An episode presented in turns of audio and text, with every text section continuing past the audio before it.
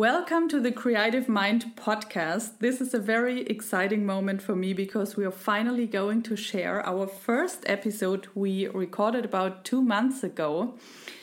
So, this podcast is going to capture conversations between Jeff Hallman and me, Maike Döling, and we are also going to have some wonderful guests in our show. But this episode is kind of the transition between the old podcast, Actors and Mind, and the new one, since in the beginning, this should only be an episode in my former podcast. And we were planning to talk about Jeff's acting career, but instead, something completely else happened, which in the end led to the decision to host this podcast together. Which was actually not a decision, but something that kind of naturally happened. So, yeah, what you will be listening today is the conversation that actually captures the initial connection between us. This is how everything started. This is the very beginning, the seed of something we today call purpose. La la la la la bling. And we start yeah, I see your photos or your, your videos of where you are. And it's like, uh, God, what am, I, what am I doing to myself just staying in this cold winter Germany? Like, what am I doing? Yeah. This morning was also, oh my God. I mean, I walk up on this, it was a volcano, and I walk up on it twice a week or something like that. Wow. And today I found another path. And then i walked it and it stopped. And then i thought okay i don't want to go back. Maybe i just go up. And then i went up and it was so steep that i thought oh my god i i was afraid. And then i thought but i i won't go back now because going down is as dangerous now mm. as going up. Mm-hmm. and then, then i continued going up and i thought that's exactly how life is as well because i ended up wow. on the top and that's actually also a mirror of my life at the moment like trying out new new things and seeing where where i end up which is for me it's fascinating that that we're doing this now because yes. the, the, exact same for me um, but for me like i my current um, place of of aware nurturement is conversation, like really connecting with people mm-hmm. um, that are somewhat in the same realm as it currently is as I am in my wherever the fuck I am doing. But for me, it's just so it's like talking into a mirror, but but people with different ex- experiences. Mm-hmm, mm-hmm. Uh, when you, when you connect with someone uh, who is also trying to figure out this this puzzle, mm-hmm. and then dissecting how other people with that reflection dissecting how other parts of you which is other pe- people are, are going through and how anyway this is I, I could jump down a rabbit hole of the, the fear conversation and i could talk about so many other things now. Well, i mean seriously like this is why my intuition told me in the very beginning when we had a conversation i was like we're going to have to do a series that we're going to have we to have to do a series. there's just far too much to to navigate and it's even standing and looking at, at, at, at the forest with the different paths. It's like, okay, which which fucking one do we go on? Because we can yeah. go here, we can go there, we can go this. Uh, yeah. Yesterday evening, I had a client, and I it was so weird because I was in front of my computer and I thought, do I want to do this? and this mm. question is really weird because I like what I do, and I feel that I have an effect on people's life. I help them find their way. Mm. But at the moment, it feels like maybe it's not. That, don't know. Can I ask a simple question? Yes. Does it feel organic, like naturally? Like, does it feel forced, or does it feel like this is happening at its own will? The the coaching itself well I, I will be honest with you i don't really know what you do. I don't know if i want to know yet. I kind of feel like i want to experience like as we go along through our journey. But i have a now i have a really good idea. But yeah i guess the question still stands. The whole coaching thing it feels like it's really what I'm talented in, and I ask the right questions. I and I trigger people, and they have their moments, and they change their life. And once I'm in a like in the Zoom call, mm. it doesn't matter if it's one on one or if it's a group. Mm. I feel like I don't know what time it is, and it feels like in a flow. And I mm. I can trust myself that I sometimes I think, what did just come out of my mouth? So mm. it feels right, but at the moment it feels like it feels like I have to reinvent myself. Again, I I always give myself a a buffer before I say anything that spits out of my mouth because I, I don't pretend to know anything. Okay. But mm. at the same time, this makes complete sense because uh, that's where I'm getting at in my journey.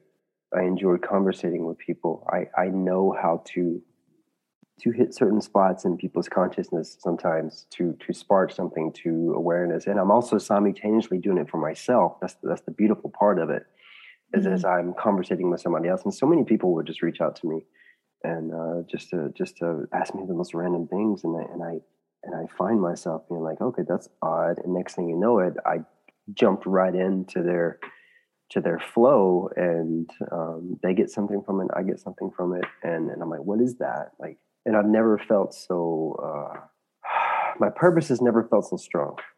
It's the same as storytelling. In a way, it is exactly that. It's storytelling because that's all this is. It's one big story. And what is your purpose? Oh, that's that's a precise that's a precise question. If I'm honest, I feel like a witness. I'm a witness mm-hmm. to, to everything. I feel like I'm fixated with the eye, and I, and I never mm-hmm. really knew why. I really didn't. I truly didn't but it's presenting itself that the further I go, the deeper I go, and the more I learn, and and the more I fail, and the more I experience, I realize that. But that's that's just what I'm doing. What I feel like a visitor. I feel like a witness. I feel like a regurgitator of of happenings because I can't I can't function the way that a lot of other people can function. I can't I can't get into their the vibe of just getting through life, just getting on page, doing the, the, the necessary things you need to do to survive in, in, in what we built in this or somewhat other, other humans have built for us to survive in. I'm, I'm so lost and numb and useless in, the, in that, in that, on that path and the only the what only thing that really makes sense to me is that I'm here to witness whatever's happening, and I don't know why yet. And I guess part of feeling like a witness is that when you witness something, you then have a story to tell. Therein lies the storyteller. So it's all connected in this weird web of because in order to to feel different that fear of being different pushes me to or has always pushed me to reach beyond my means in that that place of my life like being in alabama deciding that uh, i'm just numb. I, i'm at this point i know that i'm just a pawn in life and and, and i can't understand the, the, place of being a pawn so I try to pretend that I'm a knight. And somewhere along the way, I become the knight, you know? Uh, and then I then I realized that, oh, Jeff, you're you're calling yourself chess pieces and pretending that you're you, your your ego's playing with yourself right now and, and and but this is also pushing you to widen your perspective or I don't know. I don't know where I'm going with, with that kind of answer, but um, to, to go back down to the very precise question that you asked is I just feel like a witness and I enjoy conversating with other people that I feel are also experiencing and witnessing the same things that I am.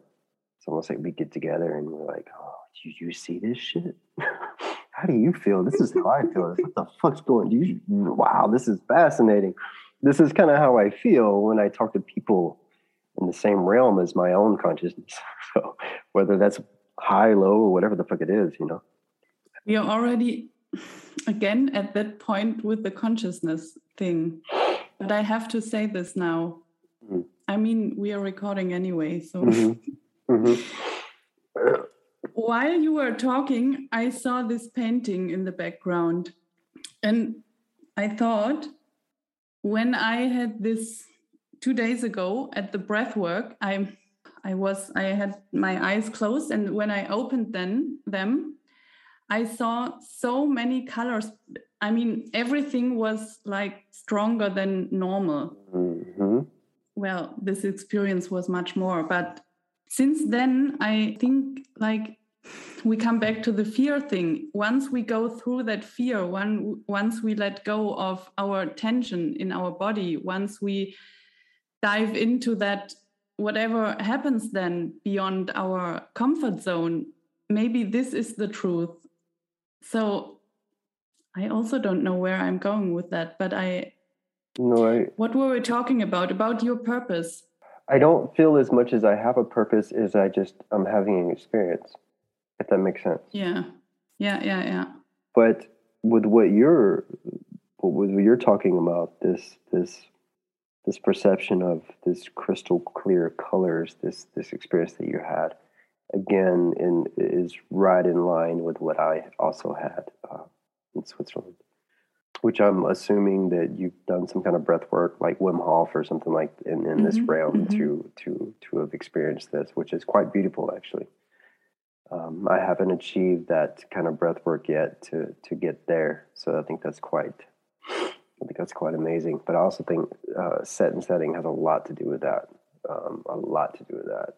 But this this this fear that we keep circling, which you know, like I, I can't express enough how I've discovered for myself how big of a player fear is in life. It's almost getting to the point where I've almost almost, and I could be completely off on this, but I'm kind of realizing this as I'm saying it to you, that fear is life.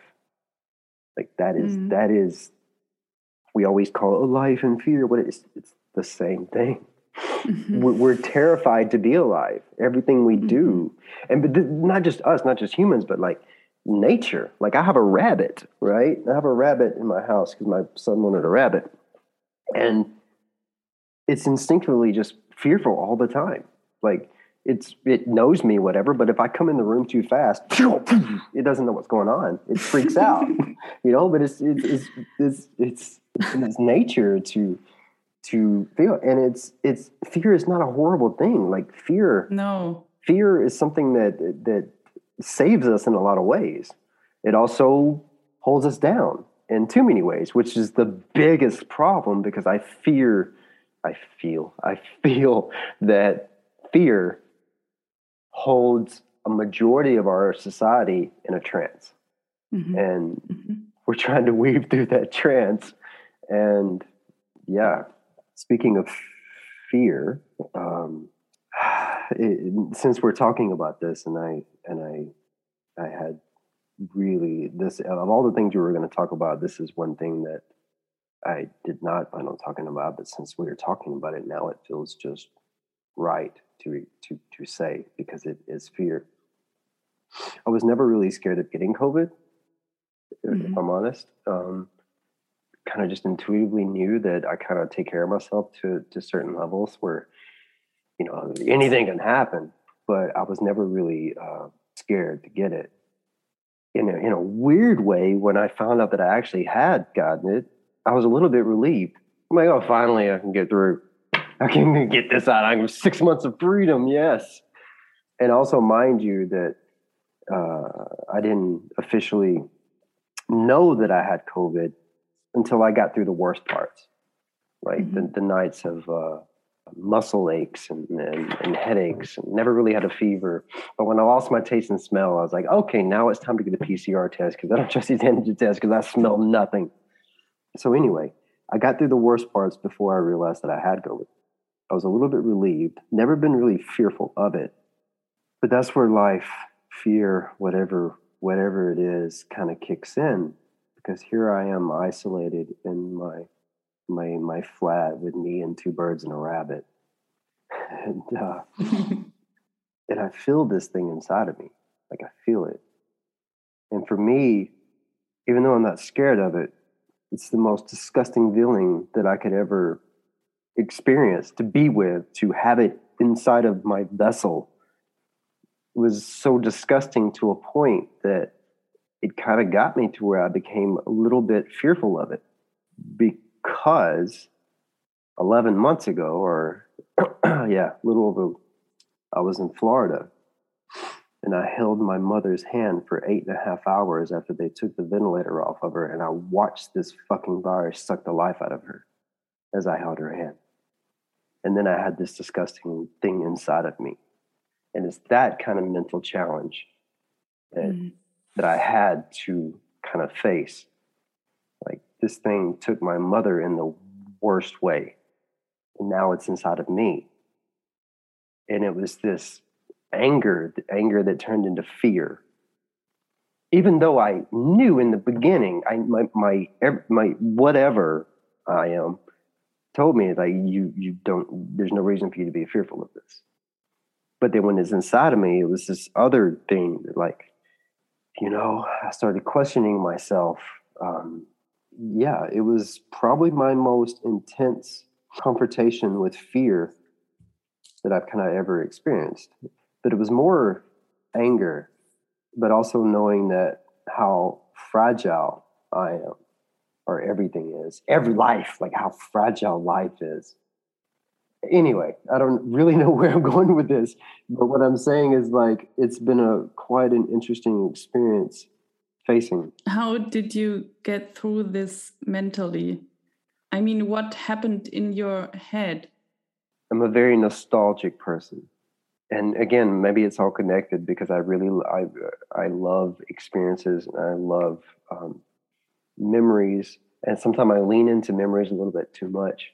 But that's kind of how I coped with the fear of this disgusting thing inside me. I I could show you. I, I pulled out, and they're all sitting over there. Uh, I just pulled out like so many photos of my my grandmothers, my mother, my my times as a kid. I don't know. I just I lost myself in my my memories and my experiences in life, and I went through this process of being letting myself being completely overwhelmed with grief that it's over like that, that mm-hmm. part of my life is completely gone to the point because I, I have to admit there's something inside of me that enjoys grief. I enjoy grief sometimes. I enjoy sorrow. I enjoy pain. And through i'm really discovering this as i'm explaining to you actually but I, I, I wish I could show you. Like I literally have photos just stood up. I was just surrounding myself with like these these feelings of of a life that's completely gone. And through that, I became incredibly grateful that they ever fucking happened. Mm-hmm. And through that, the fear kind of just feathered off to the point where like, I'm actually okay. You know, I'm not okay. This thing, the worst thing because it's taken more than it could. It's already taken more than it could if it took me, you know. But at the same time, it pulls the focus. You know, it pulls the focus, and uh, I, I have I have so much stuff to work out in myself because I can become paralyzed by my nostalgic feelings. I understand that, and there's something that I like about it. It can be a little bit paralyzing and I think that's kind of what's kind of put me in like, oh man, we're, we're, we're really diving. This is, you sure this is not like a therapy session? Because I feel this is, for me, this is beautiful. No, no, no. It's you know, really interesting. When my separation happened two and a half years ago now, um, and then COVID hit, and then some other things happened. And then I randomly moved to this Isleroy nest that I have. I built a palace of grief a palace of um, solitude and it's almost like self torture in a way but again i like the pain I like the I like mm-hmm. the experience. I like the grief. And when I did this, not knowing why I did this, confusing everybody from my ex to my family to everybody. Like, what are you doing? You're you're you're, you're like you're just in the middle of nowhere. But if it weren't for this place, I don't know how would I would have. I it, it's also served as a nest for me to grieve for my mother, which ha- which passed away mm-hmm. a few months mm-hmm. later. It just become this. Again, I keep saying it. but It's like this nest mm-hmm. that I'm perched in but I've, in a funny, hilarious way, I've spent so much time in solitude when my son's not here and just diving into myself and the grief and the experiences and, and then potentials and I've almost felt like well, this this may be just an ounce of what monks do. They go somewhere and they just tune out. And I'm doing that. Mm-hmm. I'm doing that not knowing that that's exactly what I'm doing. I'm tuning myself out and I'm tuning in. I'm tuning in to the things that make me both uncomfortable, but through that, grateful and like I'm running out of words to explain myself. So, yeah, um, to go back to your question, grief. I allowed grief to help process me through the fear. Mm-hmm. Such a mm-hmm. bizarre, mm-hmm. such a bizarre way. But that's that's how I did. You mean you, by diving into the grief, the fear disappeared, or by by working through all these experiences and memories, you let go of the fear.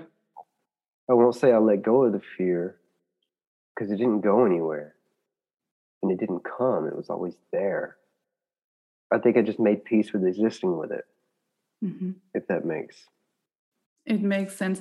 But what is this fear?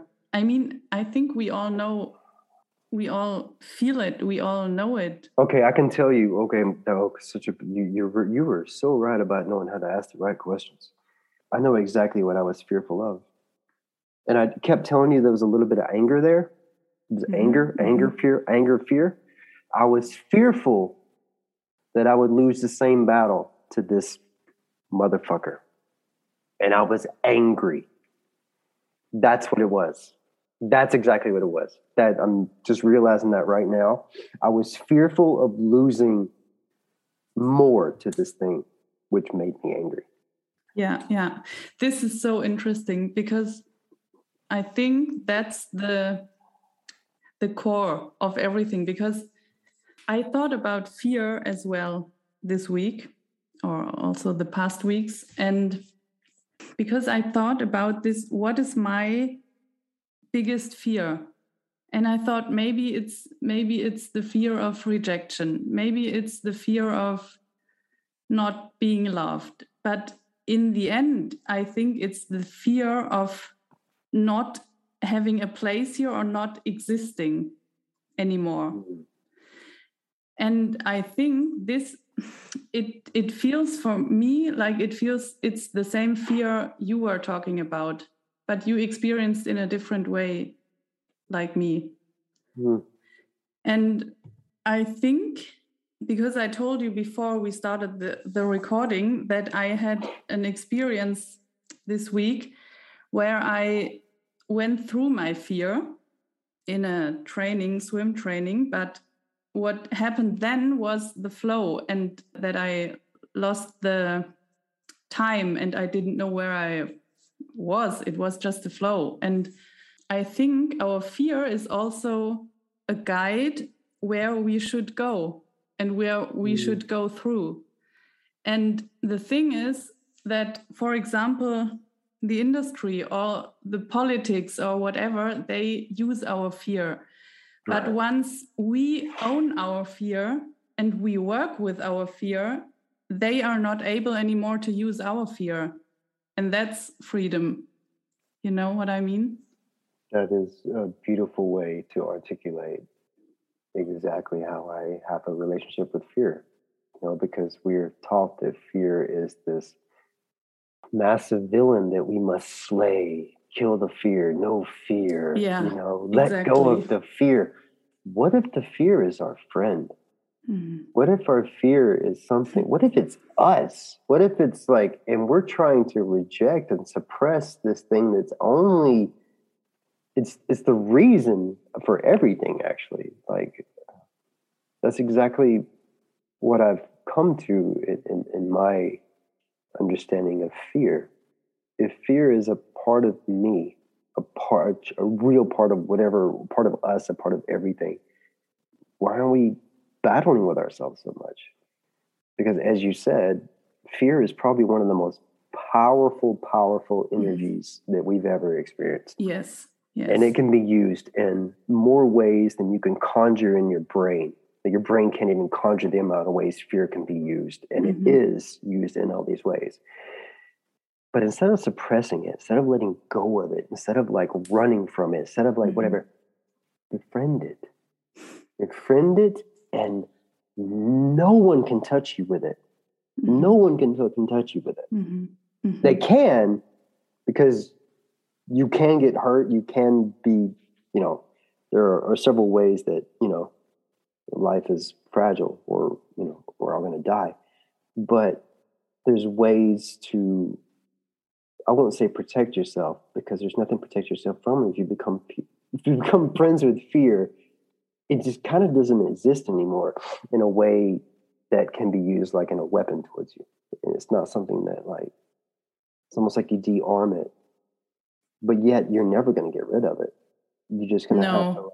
to. It's, it's, it's, it's going to present itself, and even if it's your friend, it's going to fuck with you in different ways at times. You know, Mhm. and you, but that but that's part of it. It's like okay, so this scares me a lot, and um, yeah, But the thing is, I always have to use my pictures from from outside. Mm, like so I, I go surfing a lot and mhm. I had a surf session and it was like I was fighting with the waves.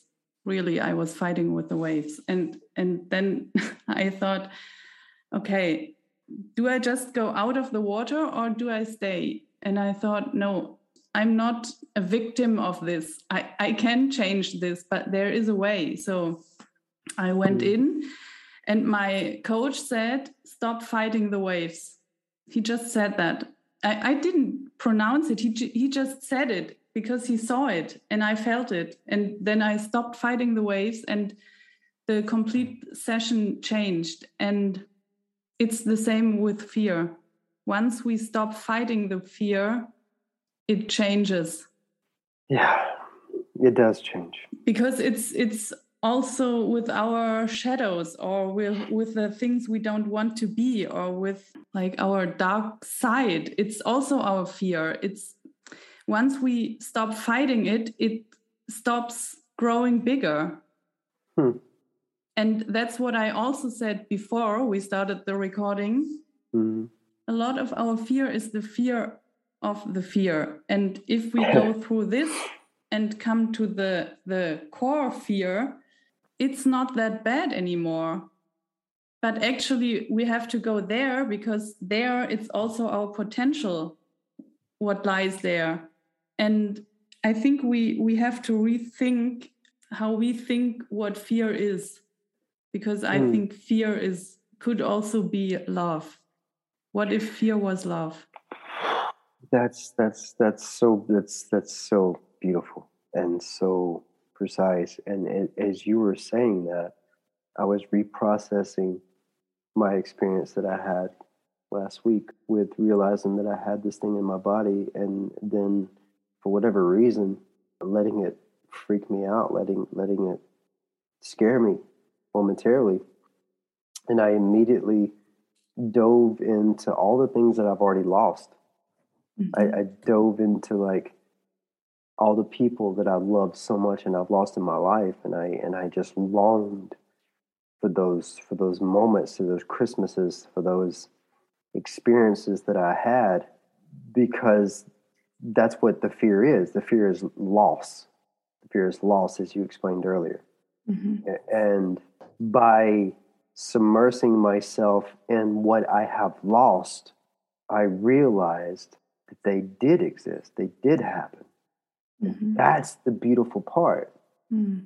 The biggest fear is not ever having existed. That's that that should be the biggest fear. Therefore, we we spend so much energy not wanting to be woken from this dream. Mm-hmm. We mm-hmm. so much fear, like, oh, don't wake me up. Don't don't don't take that part of the dream away from me. Don't like yeah. Like, dude, just chill out. You're here, bro. Like, uh, look what you've done. Look what you've experienced. Like, just relax. You know, again, I don't I didn't feel in that moment that love or something else sheltered me from fear. I feel like fear looked at me and told me, "Chill out, bro. Mm-hmm. You know, chill. Mm-hmm. Mm-hmm. It's it's gonna be okay. I'm here for a reason. I'm a, but you know, I'm not the thing you should be actually fearful of. You know, you actually shouldn't be fearful of anything. Um, yeah, th- there are two interesting things. Like I said before, I think the fear is always it has something to do with dying or not existing anymore in the way we existed before because mm. when we change sometimes it feels like dissolving and that's what makes us afraid as well because dissolving can feel like dying i mean i don't know how dying feels but like mm. but a time this year where where i felt like this i went to a shamanic woman this mm-hmm. year for a, uh, for a week here on the island. And in this week, I felt like separated in all my pieces, and I had to to put them together again in another way. And that took me weeks. Like I, I think it was six or eight weeks until I felt whole again. But it was the most healing experience I ever had. And what we also talked about in this week was because I had this thing of feeling pain or injure myself a lot. And she said, or we found out that my connection to love was wrongly, how, how do you say? It was aligned. the wrong connection. Yeah.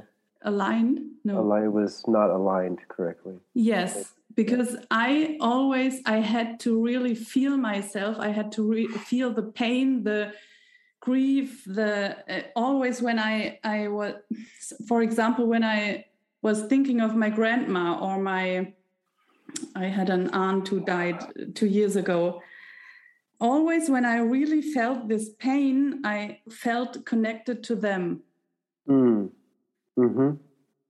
also with my dad because it my I grew up with a dad who has um, who who had depressions and now he has like these uh, still anxiety. So and I felt connected to him when I wasn't well because then I had something I could talk to him about. So my con- connection to love was pain and grief.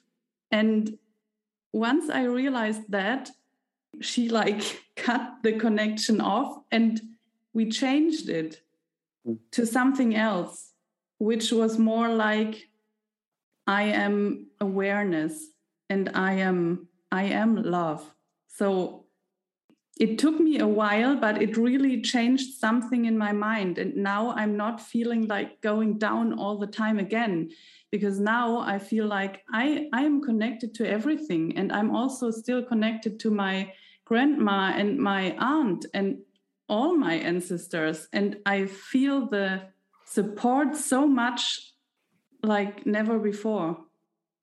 And the interesting thing is that now, like, I'm almost 40, and my dad, my whole life, I knew my dad suffering and now it's the first time he in my life he said, I feel good. I don't have mm. the anxiety anymore. And it has something we are all all connected. It has once you change, someone else also changes. Mm. Sorry, I was uh, wow. I'm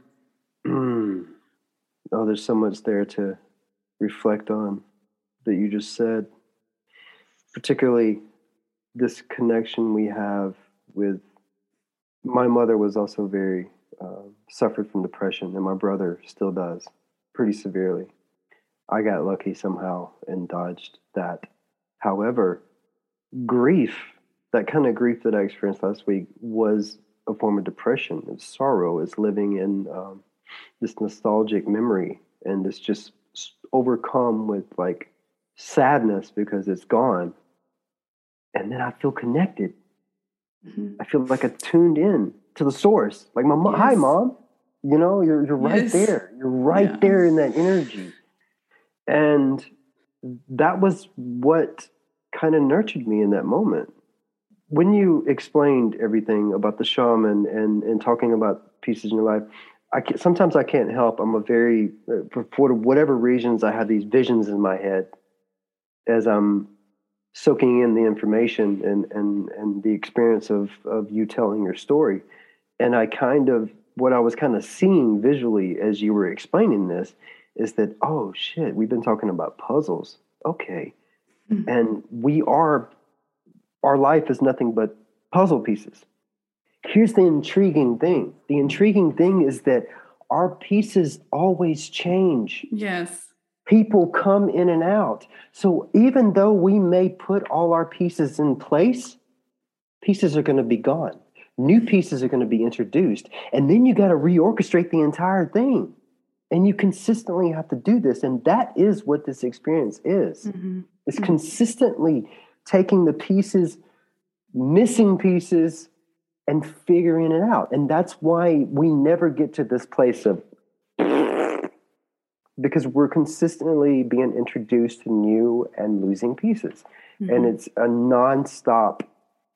It's and I don't like to regurgitate too much of uh, the masters, but I do enjoy um, listening and observing uh, people that I admire who are here and no longer here. But um, um, Alan Watts was once uh, questioned by one of his students.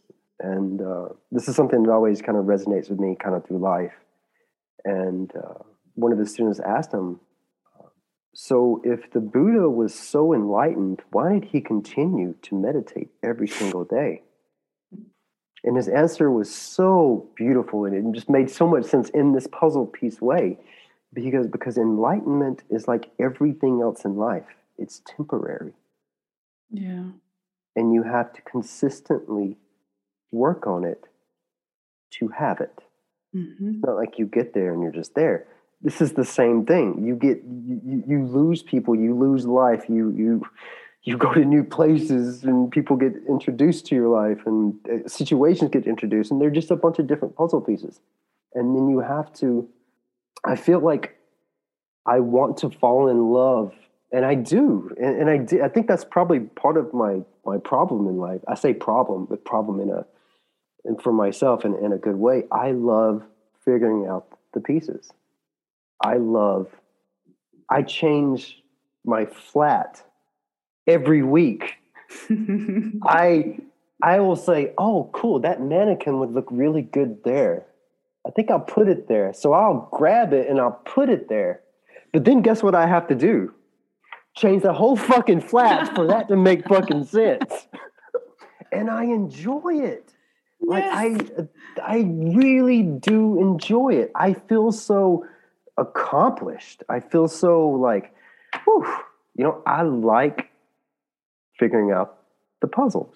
Mm-hmm. And we all get frustrated. We all, I, I, get in places where like, I can't figure this out. Oh, I'm just so, it just drives me mad that I can't figure out this situation either in my life or or or in someone else's life and I think that's where we that's kind of oh gosh I'm about to dive into something uh, this is oh gosh I'm circling something in my head I'm circling something right now that's I'm kind of trying to figure out absorbing how I feel about it but I also part of me also feels you asked for my purpose earlier and I've had people tell me this, but I kind of feel like I've rejected the idea because I, I, I, I, I feel so much. I feel so much I have to do for myself consistently, figuring stuff out that how can I ever help someone else? But I realize that sometimes when I do, when I do allow myself to to conversate and to to to help nurture someone else, that I'm also simultaneously nurturing myself. So it's mm-hmm. a it's a feeding process. Mm-hmm. But sometimes I do feel the purpose of what if am I here? What, what if I'm here to help heal not just myself but others? And I had this, I had this internal battle with that, you know, because that's that they're their pieces. That's their pieces. I can't go over there and be like, put this here, you put that there, and you put that there. See, well, well look, here's a tree. you know, it's good. you know, but at the same time, I will look at this, and I'm sorry, I'm I'm speaking in analogies, which is not always fun. But I'm looking at their pieces, and I'm like, oh, maybe if you tried putting that right there, simultaneously while doing that, I'm like, oh, that's interesting. What if I tried that with mine? Oh, wow. Okay, that's interesting. Mm-hmm. You know, mm-hmm. it's like, so I do feel this intuitive push to I, I tread lightly with words. I don't like labels. I don't want to say I, but if I were to use this word or this this label, um, I, I tread very lightly as I say it. But parts of me feels like a healer. You are a healer. I I don't know where to start. Sometimes that's the beautiful part. we are all healers in mm. a way. Yeah, yeah. Because I also had a friend of this shaman woman told me this year. She she said she's also like a medium, and she's she said something to me, and she said you you came so far, but you have to heal this one thing. Mm.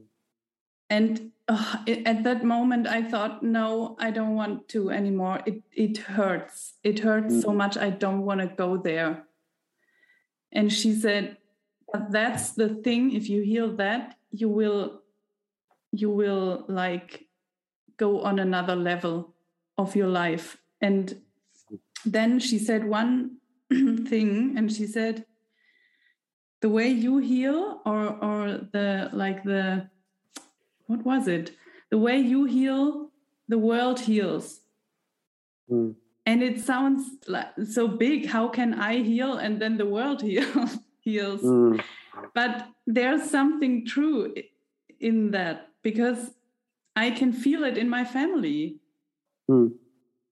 I, I can see my family change. I can see the people around me change. I feel my energy change and so i change the energy of others so mm. it's the way i heal other people see people heal so that's it's true and not everyone has to be a coach mm. to heal this, no this is yes the thing is it's in okay i have to tell another shaman story i'm addicted mm-hmm. to shaman, shaman i can tell i like it i like it go for it the listeners know this story already. Mm-hmm. But um, I went to another shaman guy in Australia two two years ago. It was two years ago, and since then everything changed. Really, everything in my life changed. And he said something he didn't know anything about me. He just looked at me. I was there for one and a half hours, but the first thing he said was he looked at me and he pointed to my heart and he said, In your heart, you are an artist, but you hide it. And I started crying so much I couldn't stop mm. because I felt that this is the truth. Mm. And I know that people, I mean, I stopped. I stopped acting, but I it's not over for me. Maybe someday I will um, play in a in a movie, whatever. I don't know, but I don't feel the motivation now to go in there. I'm on my path. I know that, and I feel it, and I'm happy with it. But that hurt me so much. And what I wanted to say is when I saw your pictures, I thought, my God, I have to paint something. Mm. So that is the healing, also healing. Mm. You know, inspiring is also healing or whatever. Gosh. Yeah. We could just, yeah, we we should do the we should do this every day. there, there, there's there's oh gosh, there's so much that I that I wanna that I wanna kind of respond to or reflect in a way. But this is you're absolutely right. We're all healers. We're all mm. artists. When, when when everyone when, when anyone ever tells me like, oh gosh, I wish I could paint. Okay, this is going to sound cliche, but you can. Yes. you know? And they're like, no, I've tried, I've chased it. I was like, yeah, well, how, I, you, okay, you drew a stick person. How many days in a row did you draw the six person? Did you keep drawing the six person? Keep drawing the six person. Watch it grow. Watch it refine. Watch it become what you want it to become. Mm-hmm. Gotta just do it got to just do it. And I am someone who can, I am a prime example. My mother was an artist. My brother, who is three years younger than me, was insanely gifted as, as a musician and, and as just a creative artist. I was like, well, I missed the depression bullet, but I also missed the creative bullet because I can draw my name and put some circles in it, and that's that's as far as I go artistically. And I was envious. I was envious that my brother was such a gifted self-taught musician and that he drew like my my mother did. But then i realized well of course i realize now two things. One when i was 33 years old after spending a few years trying to figure out how i was going to be an actor doing it the way that only a madman would do it never going to school for it and being in your 30s trying to chase a insane dream that i get so bored in my time that I was like, well, I'm gonna go to an art store and get a canvas and some paint. And I painted something. It was horrendous, but I loved it. I was like, oh my God, this is horrible. But I made something. I feel temporarily like a god. I created art, you know? And and so I just kept on. And I and I never I never had a a goal to become an artist, I was just feeding that feeling I got from doing it. I just kept feeding myself that same feeling. Mm-hmm. And then it mm-hmm. it grew. And then I was like, oh my gosh, like I do have it. I can draw something that kind of looks like what I was attempting to do. You know? And I and I realized that it's it's been there the whole time. Why am I in my 30s just figuring this out? And then I'm like, my brother is different is different than me. My brother is kind of well, he's dealt with severe depression, still does. He spends most of his time to himself. He stays in his room. I was very social. I played on sports teams. I had lots of friends, and I I kept myself distracted from myself for being honest. I kept mm-hmm. myself check. My brother was in his room every single day confronting himself, probably in the worst ways, being depression.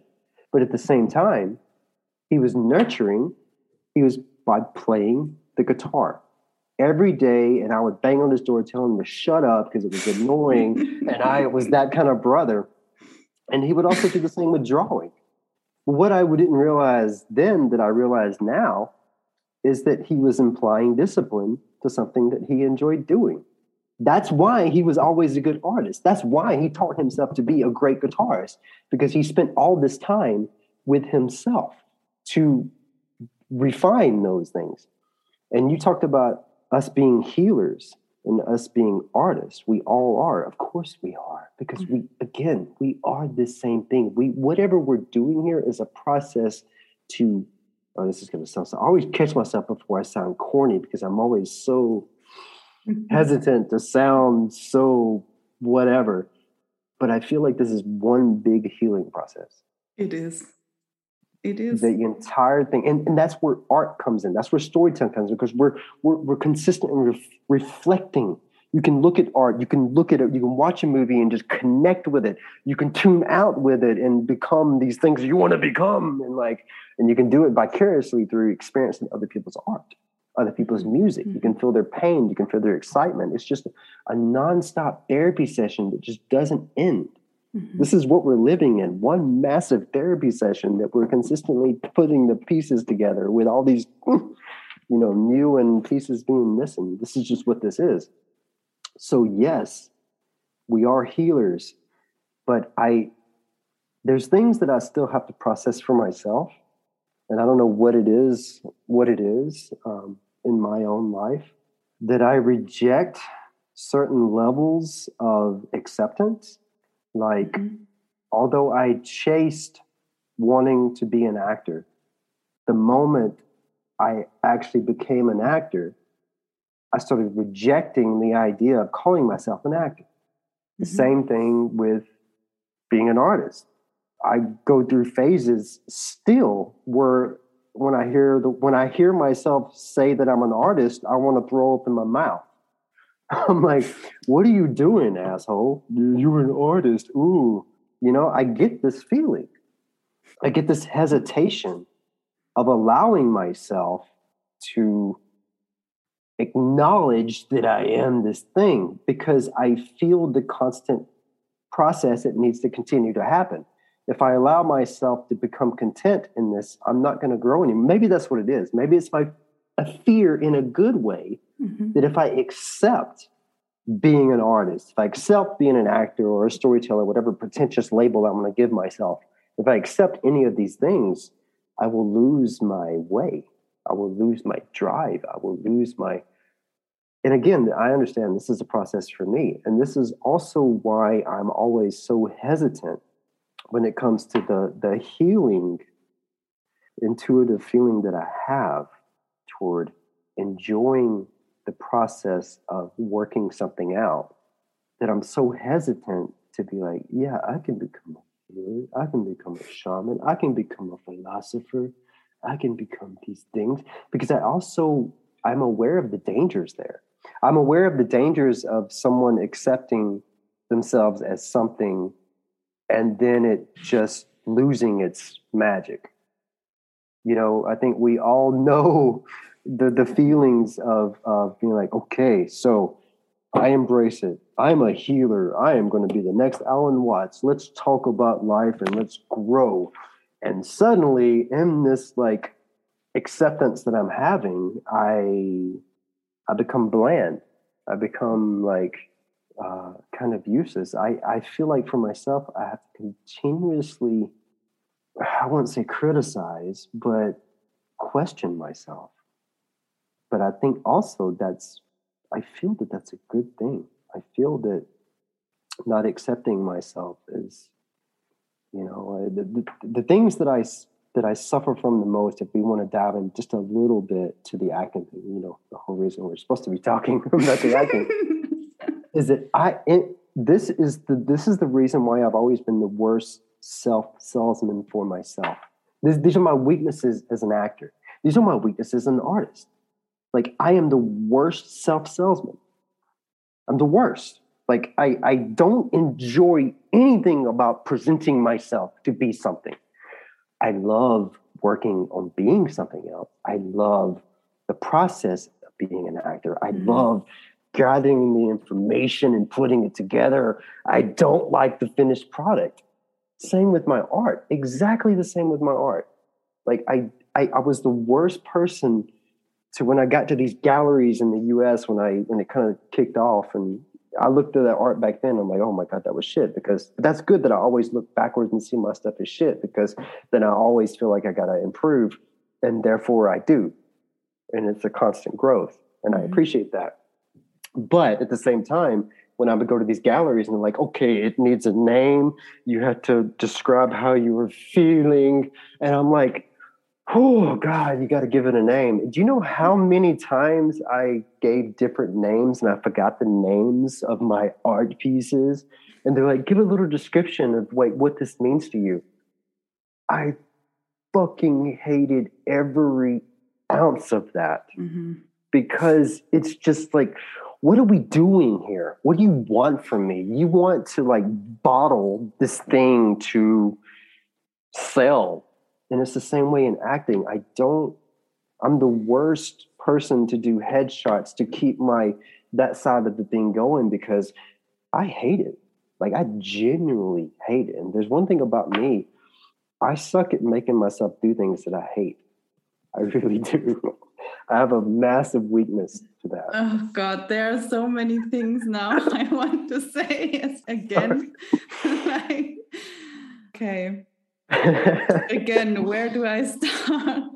I feel the same after yeah you talk because like oh my gosh. It's interesting the thing with the who am I because I have the same at the moment. Okay, the one thing is, do we have to label it? Mm. No, we don't have to. We we are we are. Mm-hmm. It's just enough. We are. So mm-hmm. if we keep doing what we love and which comes from inside of us, people will see who we are. You don't mm. need a label.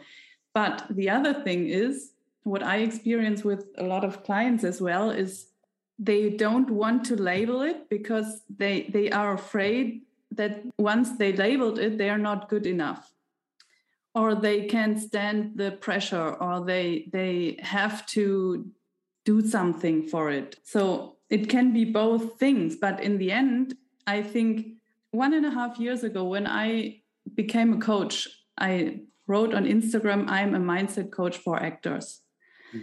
now i'm feeling i'm so much more than that I don't want to reduce it uh, to mindset coach for actors mm. because I feel like I'm so much more. I'm a coach, I'm a healer, I am well, I'm as well as a mindset coach, but I'm I can't even express everything what I feel I am.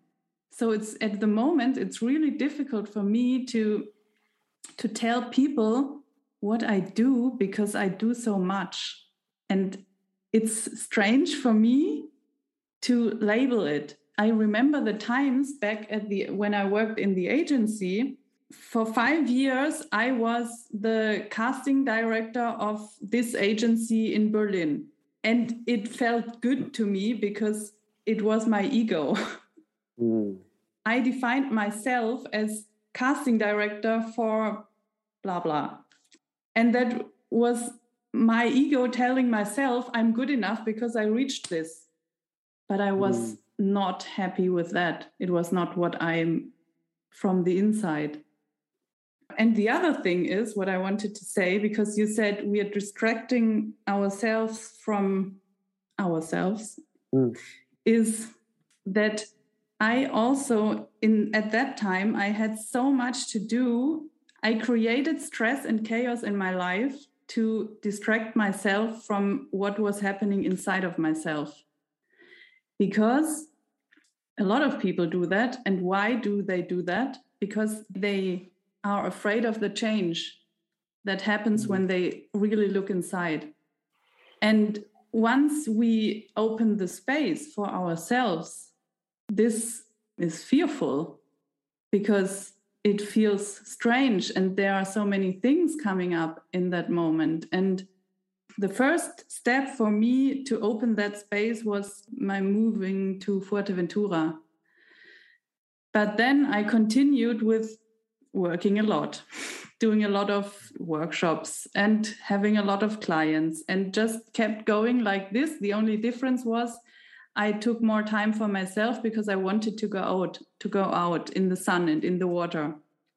So mm. it changed something. But when I really started to open the space for myself, is when I said, okay, I stop working the whole day. I take the time for myself for half a day. I move to a place where it's quiet, where there's no distraction. And I well, I also did this week with the shaman women, which was really helpful for that. But once I now I'm enjoying that time for myself. And again, it's the fear of the fear because once I did this, it was the best I could do. Mm. And every day I feel more in my power and more calm and more relaxed. And since two weeks, I think it's crazy. Things are falling into place. It's mm. like magic happening in my life because I opened that space for myself and stopped distracting myself from myself. Mm. Oh my God. Like, I feel like the, the like I'm pouring some water on you and you're pouring water on me and there's new flower, there's new leaves coming out. And I'm like, oh my God, I have so many new leaves now. Now I gotta like, which, one I talk about? Like we're yeah. literally like, we're, we're, oh God, like so much you said there is, is, is so, is so beautiful and it's so, it's so true. Like, like so true. You mentioned in the very beginning this imposter syndrome that we have. Mm-hmm. This, this, this getting to a point to where, we're like, uh, okay, now I, I'm an actor. Look at me. I'm on a movie set. Shit, should I be here? God, they're actors. I, I, did I did I sneak in the back door? I don't feel like I should be here. Okay, you just get overwhelmed with this idea, like they're gonna figure out that I'm not really what they think I am. But we all have that. We yes. all have that. Yes. Everyone has that imposter syndrome. And then as you as you explained it, it was kind of beautiful of of how fear, ego, how they're us and how they're like because think about it. Think, think about what fear and ego is. Everything is here. It's not it's not a monster that roams the fucking streets and like you, you know, it's like it's it's you. It's you. You are the fear. You are the ego. Yes. You are, the, you are these things. Oh, and God, this is, yeah. and this is this is also why we can't escape it. We can never mm-hmm. escape it. Mm-hmm. We can, we will never be able to let go of the fear because you can't let go of yourself, and you shouldn't. You can't. You can't let go of your ego either because that is you. you can maintain it. You can keep it in check, which we all should, and that's probably one of the biggest problems. But you can't let it go. You can't do it. It is a part of whatever it is we are and whatever it is we're doing. It's it's it's it's all a part of it.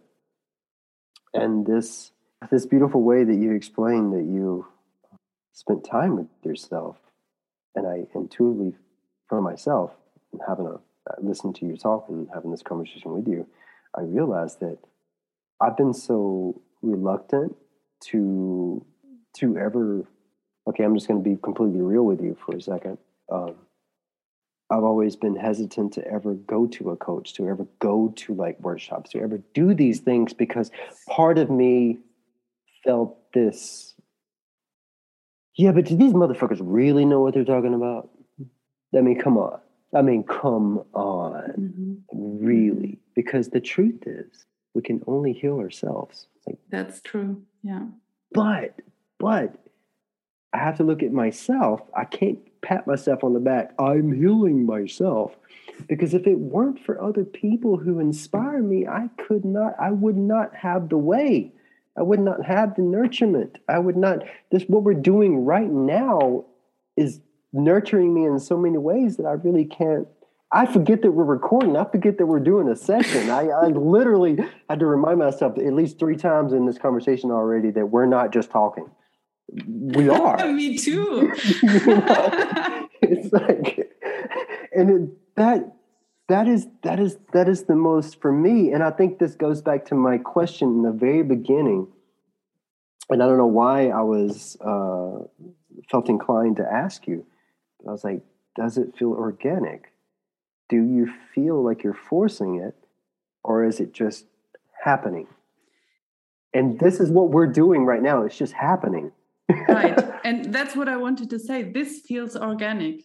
Yes yes. and that's also why we always have to change because that's how my business also develops.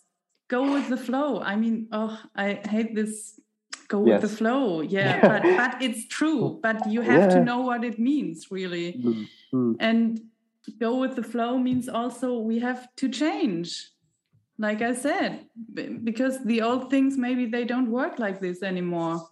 Mm. But things are always changing. You have you you just have to see it at the moment nothing is exhausting for me because i think every day i see the things developing mm. the puzzle pieces are changing yeah consistently and we have to work on it and we have to take the time and the focus to sit down and put it together.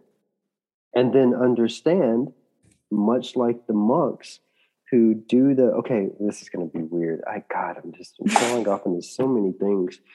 People ask me about body painting okay? Body painting is something that for whatever reason i kind of fell into without really ever having a motive to do so and it is such a different process than than most people kind of see it. And i get it. I get it. I get what it looks like. I get what it is. But for me body painting is is always been one of the most challenging, exhausting, excruciating processes that I've ever really experienced because but I love it. I'm addicted to it because it's it's always when you paint a person's vessel, particularly with the paints, you're gonna you discover so many interesting things. So many different people's skin and their oils and how it reacts, how it doesn't react. And the canvas is always different. And then I'm consistently figuring out how this is going to work. And this is why I learned very quickly in the process is that I can't go in with an with an idea and try to achieve that goal. Like, yes, I want this to be a blah blah blah blah blah. I I, I can't do that. I have to go in and completely be intuitive in my painting. And I have never experienced anything creative in my life that's more exhausting than a body paint session because it brings up so many challenges. It brings up so much focus. There's so many things happen simultaneously random conversations, music, zoning out, um, uh, figuring out where the paint's going to go. And it's, it's usually anywhere between four hours and like nine hours nonstop painting. And then guess what? You wash it away. Mm-hmm. It's temporary. Mm-hmm. It's so temporary. You spend all of that energy. It's absolutely exhausting to do. And then it's gone. It's the same thing. And, and I always, and this is where I got to this conversation, is I always go back to it feels like, again, the monks they spend all this time to make these, these sand designs. And they'll spend so long to perfect. And the moment they're finished, they wipe it away because it's not about, it's about the process. Mm-hmm. And I kind of, this is what I get from body painting and this is kind of how I get, you know, and I keep widening my perspective, and I'm like, gosh, this is this is everything. I'm like, God, I feel like this this weird imposter syndrome kicks in at this point because I'm starting to feel like I understand more than I think I do, and like, and it's like, then I'm like, shut up, you don't understand shit.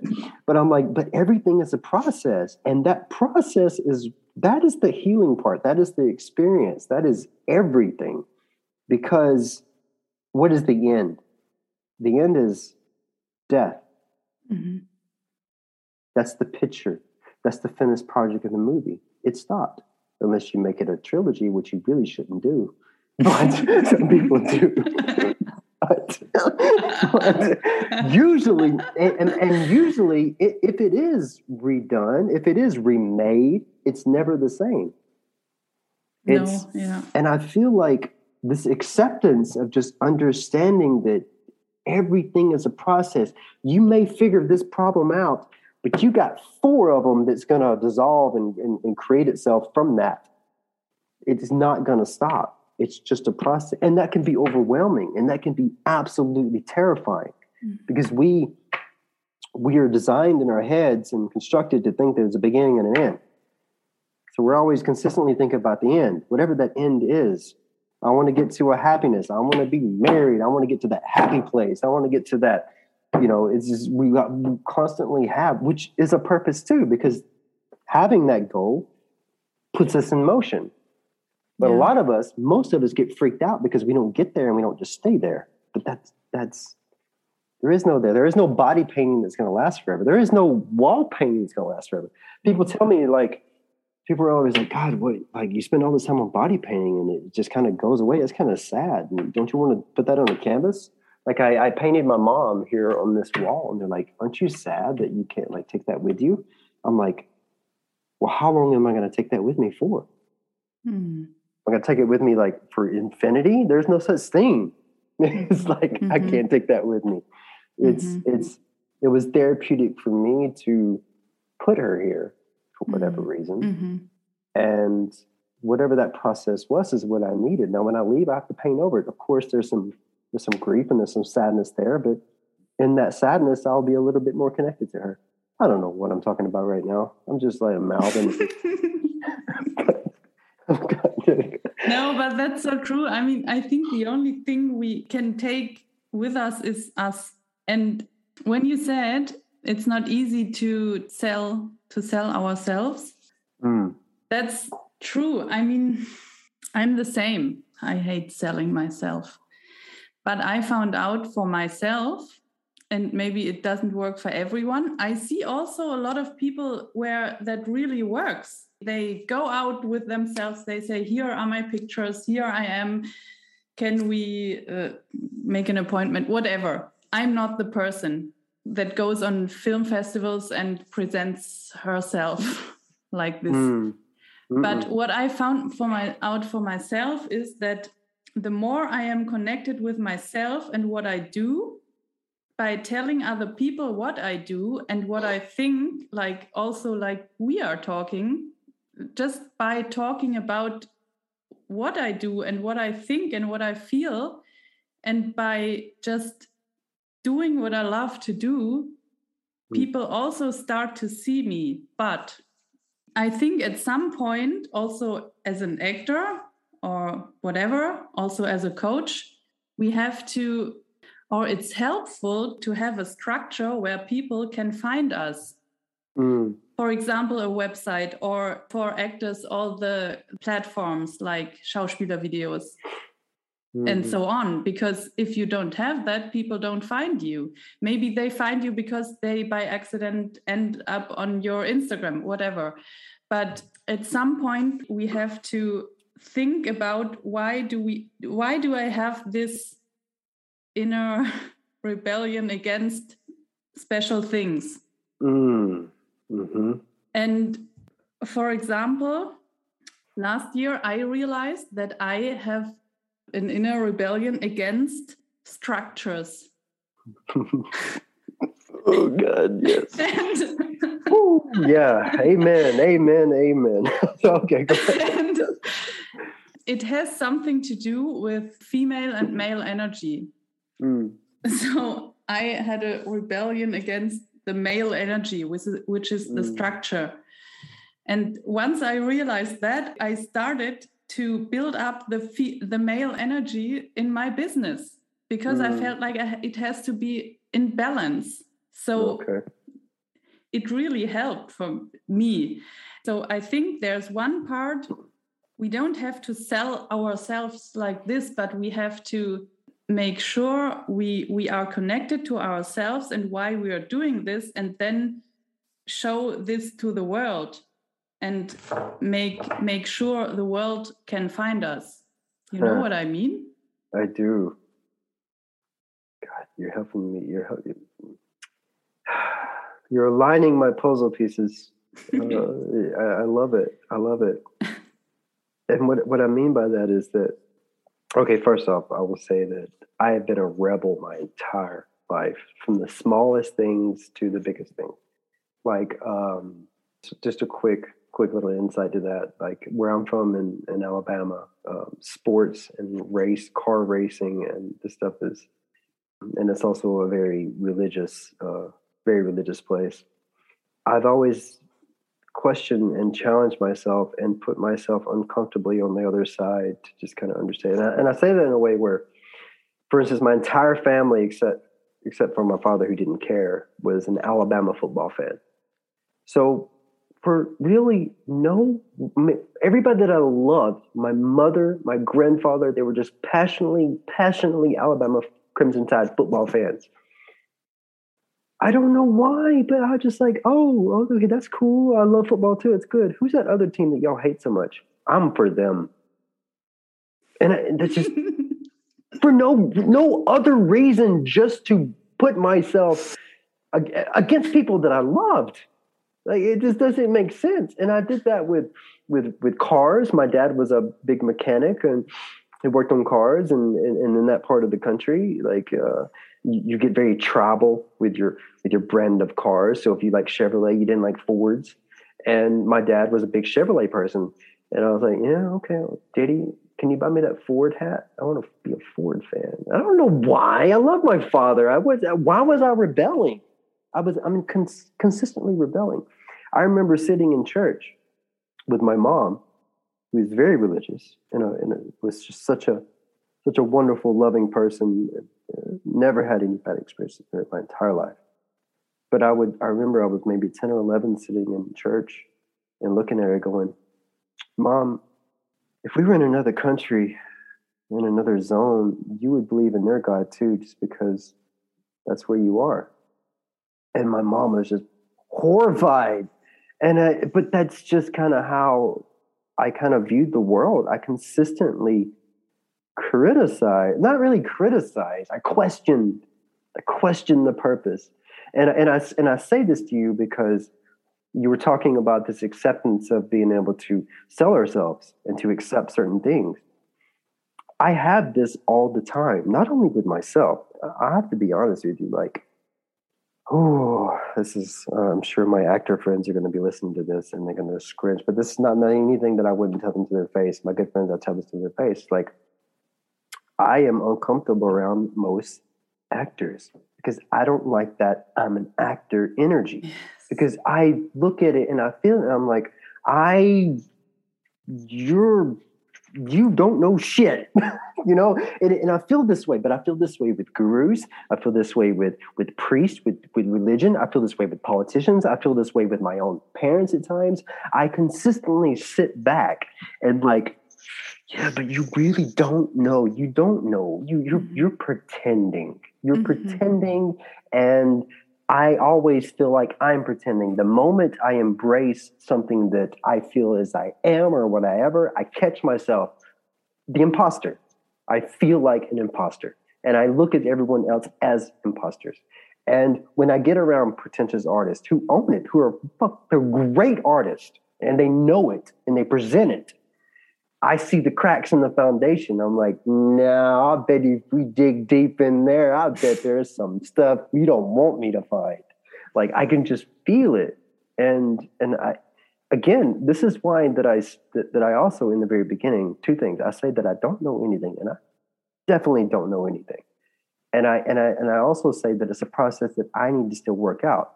Maybe I do need to some point get over this rebellion question part and get to a point in my life where I can actually accept. Because I've never been able to just accept.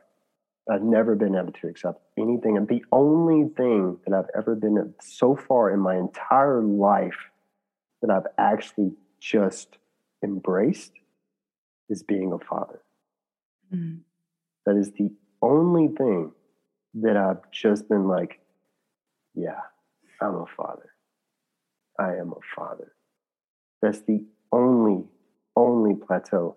And I feel like nothing else comes close to that. Nothing. What's the difference between why why can you accept that and so many other things not? Hmm. Because for whatever reason, being a father, being in my son's presence, for whatever reason, although I give him guidance, God, this is this. Oh God, this is such a interesting thing to to kind of process while I try to regurgitate it simultaneously. But I understand that I am his father, that I was in a partial point of in his creation, and that I am responsible in a way to nurture him in a way the best that I can.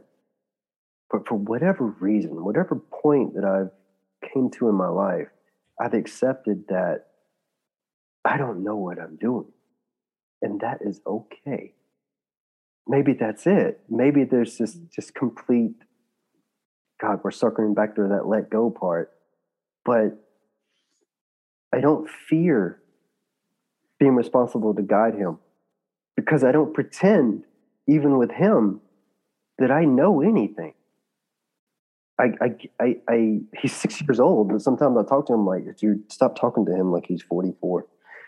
you know, it's like, but like, like, it's like, I, I don't know. I don't know. And, but you know what? Like, I didn't come to that like godhead of a moment of allowing myself to accept being a father until I lost my relationship there's this place that I let myself kind of reside in of, uh, as we talked about before, of grief, of memories, of pain, of, uh, yeah.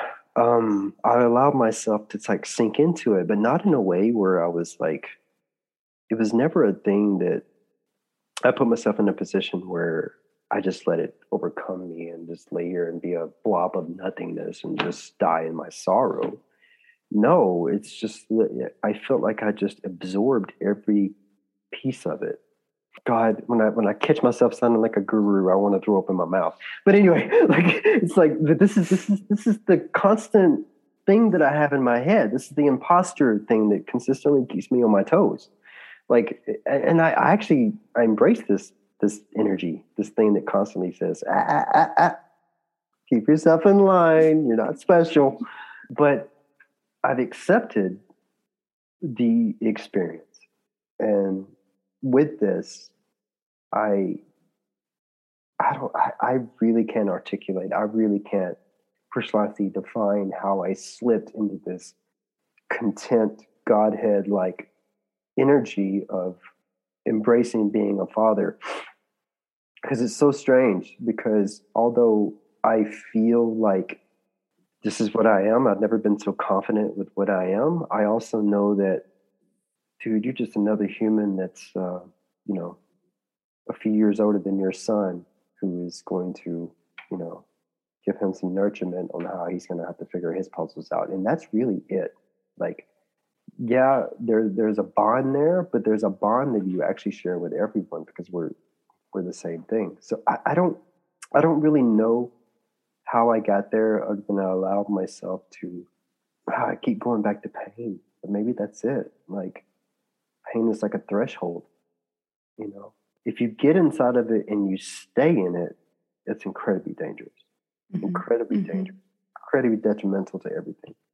But if you just God, this is when I start sounding like a guru again. When you go through it, when you just go right straight through the darkness. Yeah. And you keep moving. You keep moving. You're not, yeah, you're going to come to somewhere that's enlightened. You're going to come to somewhere that's that's like I am with my with my son and how I feel. But even that, I know is going to be temporary. Even that, you know, I know that at some point he's going to grow up, and and of course I'm always going to be his father. But I don't. I I am completely lost. If I'm honest, I'm completely lost to where I'm going with this this point.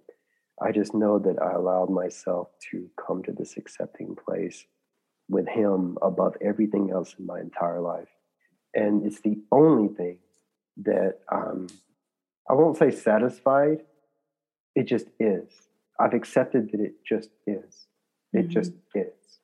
And there's nothing about my life that I've come even close to, even my relationship, you know. Um, it my relationship is quite complex. There's a lot of complexity to to the relationship that I had, and just to give it some kind of context without going into it too deep, my partner was significantly younger than I, and um, also known to the both of us that uh, that the sexual orientation was preferred in a in a different direction. However, I somewhat I won't say the word exception because that's too but there was just a place for us to reside together, whether that be uh, whatever. Anyway, it evolved on to something else um, that's still a process in and itself, but it's kind of weird. You kind of feel like a fortune teller in that way. You always saw that coming. I always saw that. We even openly talked about it. You know, like, oh, well, one day you're going to find another woman and you're going to move on. And that's exactly what happened. you know, but it's almost like we just, you know, conjured it while, while, while, while speaking of it. Um, and there's a lot of complexity to that as well. There's a lot of beauty to that as well. There's a lot of a lot to that as well. But anyway, I don't even know where that came from. Actually, trying to retrace my steps is how I got to that part. but uh, but yeah, I I don't think I'll ever get to a point where I, and this is kind of how I intuitively feel right now. I don't think I'm ever going to get to a point where I feel that I'm ever going to be that content with being something else in my life, nor will I accept in another person, in another person as calling themselves an actor, calling themselves a president, or calling themselves uh, a baker. Like, I don't think I'll ever accept someone else's being as I do my son. You're my son, and I believe that. I believe that. Mm-hmm. I consistently question everything else, everything that's around that nucleus. I don't know if I've created a safe space for myself. I don't know if I've, uh, uh you know, because even that is can be completely a part of my imagination. But maybe I've created this safe place through traumatic, I wouldn't say traumatic experiences, but through hard experiences. Mm-hmm. Um, I think this is this is interesting because you just said you or, or you believe that this is your son, mm. and I think a lot is a lot of things are. Do we believe that we are an actor or mm-hmm. a, an artist or a healer, a coach, whatever, or not? Because that this is your son and you are his father. That's the truth. And that's, I mean, there's nothing to question that. And maybe also the feeling you have with your son. So I think a lot of the things, I mean, I don't say we, we have to get that feeling for everything in life. I don't say that. I think it's not possible, but I think it's about committing to things or embracing things like committing to a decision or embracing our fear or like go in and not distract yourself and stay out of everything because that's life. Mm. You know what I mean? Yes because the thing is, it's a two part two part answer to acceptance. Mm-hmm. I accept being the father, and I truly believe and accept that he's my son. Mm-hmm. I reject, in a way, I reject calling myself anything a carpenter, an artist, an mm-hmm. actor, and I reject other people's perception of themselves that way. However, simultaneously, going back to another part of our conversation, we are all artists. And I know this. We're all creators. And I know this. We're all healers. And I know this. So there's this thing happening where I know that we all are without question. Mm-hmm. And I question the acceptance of myself and others of that reality. so it's just strange, interesting. Um, yeah, I've, I, I feel like I've even sabotaged myself in certain ways. Oh gosh, this is something I wanted to say earlier. I kind of lost track of it. But you're you're saying this this this find a way to to sell yourself, to put yourself out there. Yeah. I found I found a way that makes me comfortable doing so. Mm-hmm. And if you were to ever go into my Instagram, which I'm not a very good promoter, I just kind of do what I want to on it, and that's kind of how I accept myself to, for that to exist. But if you'll read some of my stuff, you'll see that I'm consistently making fun of myself while I do something. That's my process. Mm-hmm. If I'm going to put this poster of me of a movie coming out or me of this art project, I have to ingrain somewhere me jabbing myself in the face comedically. That's yeah. how I get through it. That's how I can do it. I have to be aware of what I'm doing, which is feeding my ego, giving me passion. Look what I've done, guys. I I'm worthy. I am worthy of myself or wanting to be an actor. So look at my thing. But look at me showing you that I'm pretending to be this thing. That's what I do. I like I take it and I morph it into making fun of myself doing this thing that we all know that I'm doing. which I'm which I'm which I'm feeding my ego with it. That's my process. That's mm-hmm. that's how I'm able to allow myself to an extent, to an extent, to sell myself. I have to make fun of myself selling myself. Mm-hmm. That's mm-hmm. how I mm-hmm. can do it. Which is also a way, yeah. Yeah, it's just a way. It's just a creative way that I've, I've allowed myself to do it. Yeah, yeah.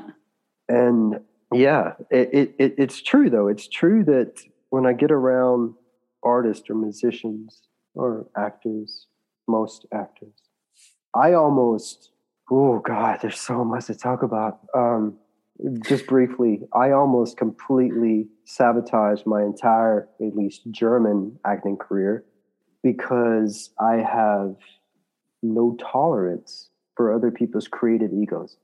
And if I'm just being honest with you, I don't give a fuck who you are. I have no tolerance for you. I don't care what you've done. I don't care what you haven't done.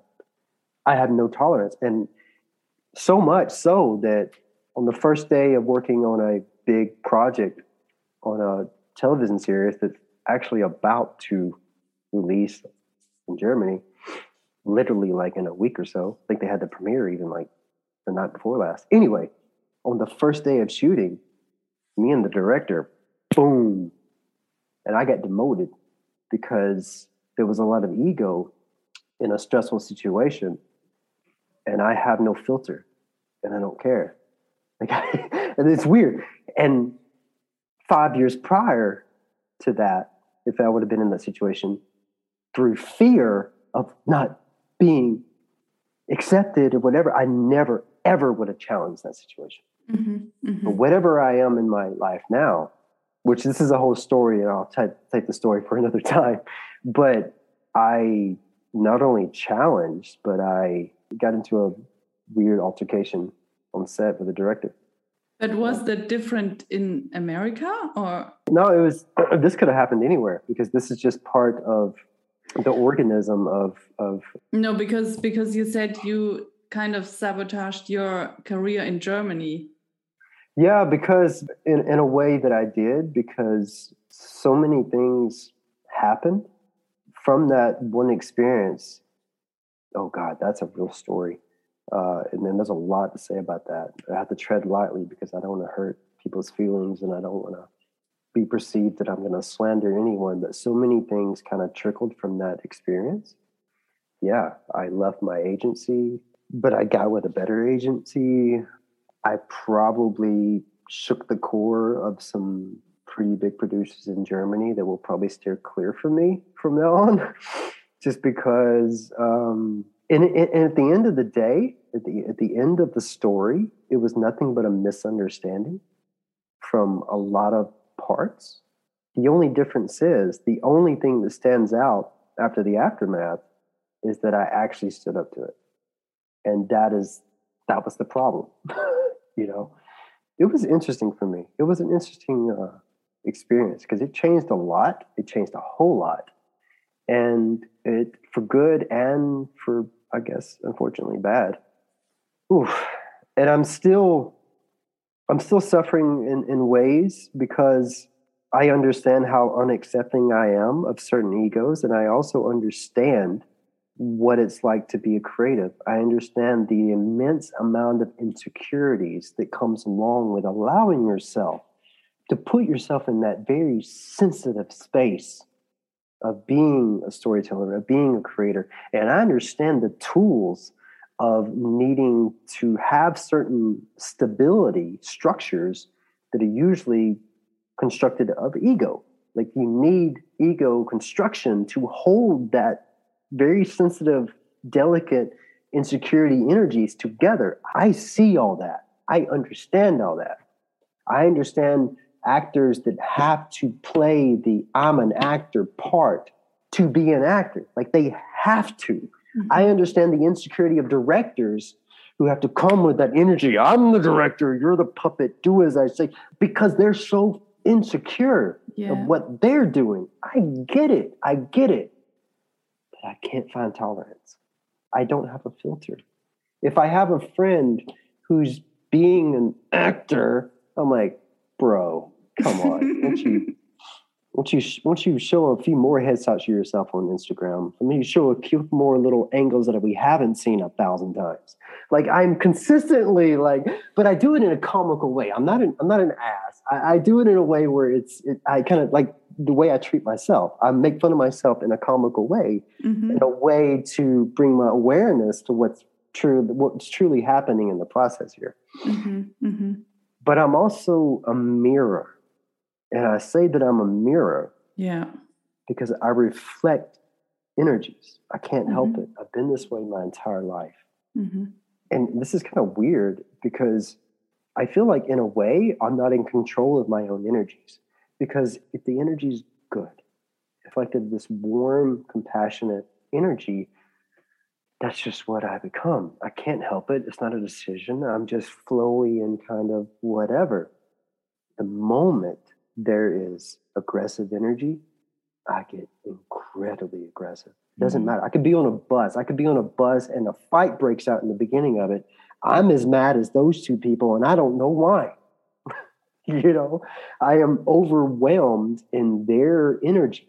So when I am confronted with someone with what you would call toxic or, or energy, I absorb it and I give it back. I can't help it. Mm-hmm. So this director came to me with an attitude because he was stressed out because things were, and he was confused about something actually. Came out later that he was absolutely confused. I just didn't have any tolerance. I gave him what he was given, and that was very bad for a lot of situations. but I can't help it. I, at this point in my life, I, I can't help it. Um, I don't know where that came from, but yeah. It's interesting. I I think we will come to an end for today because yes. I, if I dive into that now, we we open another new world. Right. And right. I, I would like to go to this whole acting thing maybe next time. But I have one last question. Sure. If it was the last day of your life and you could tell three wisdoms to the world, what you learned in your life or what you experienced in your life what would you want the world to know? At this point in my own journey if it were to end tonight what i've taken away most from this experience is that we all need to learn to accept. Acceptance is huge and there's a lot of depth in that with like accepting what people perceive as dark and light and all this stuff. Just accept it all. And the only person that can heal you is you. Mm. You are the only person that can do that. And guess what? You are the healing process and the healed. You're everything. You're the fear, the acceptance. That's what I would just say. There wouldn't be three things. It would just be accept that you are the injured, you injured, yourself, whether you think you did or not, and you're the only one that can handle. Yet, we need everything else around us. We need the people. We need just have to accept everything. And this is what I have to work on because I spent mo- most of my life rebelling and rejecting. You know, in a way, I found a way to, to accept. The only thing I've truly accepted is being a father. But again, without this rejection, I never would have found exception. It's, it's, it's just one big merry-go-round that just doesn't end. And if I and if I may say one last thing as well, um, I find it incredibly intriguing and absolutely beautiful that we both could feel the potential of where these conversations could go, mm. but we both tried really hard to be like, okay, let's start with what this is about, the acting, and then we'll get to everything else.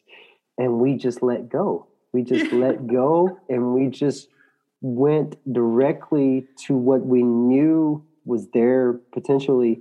And that is going to create, when we do go into the acting, it's going to be so, so raw and so real because if we would have forced ourselves to go directly into this, let's talk about this, let's talk about the business, we would have try to fabricate and portray these things that we want and want it to be. But now that we've gone through this process of just letting go, mm-hmm.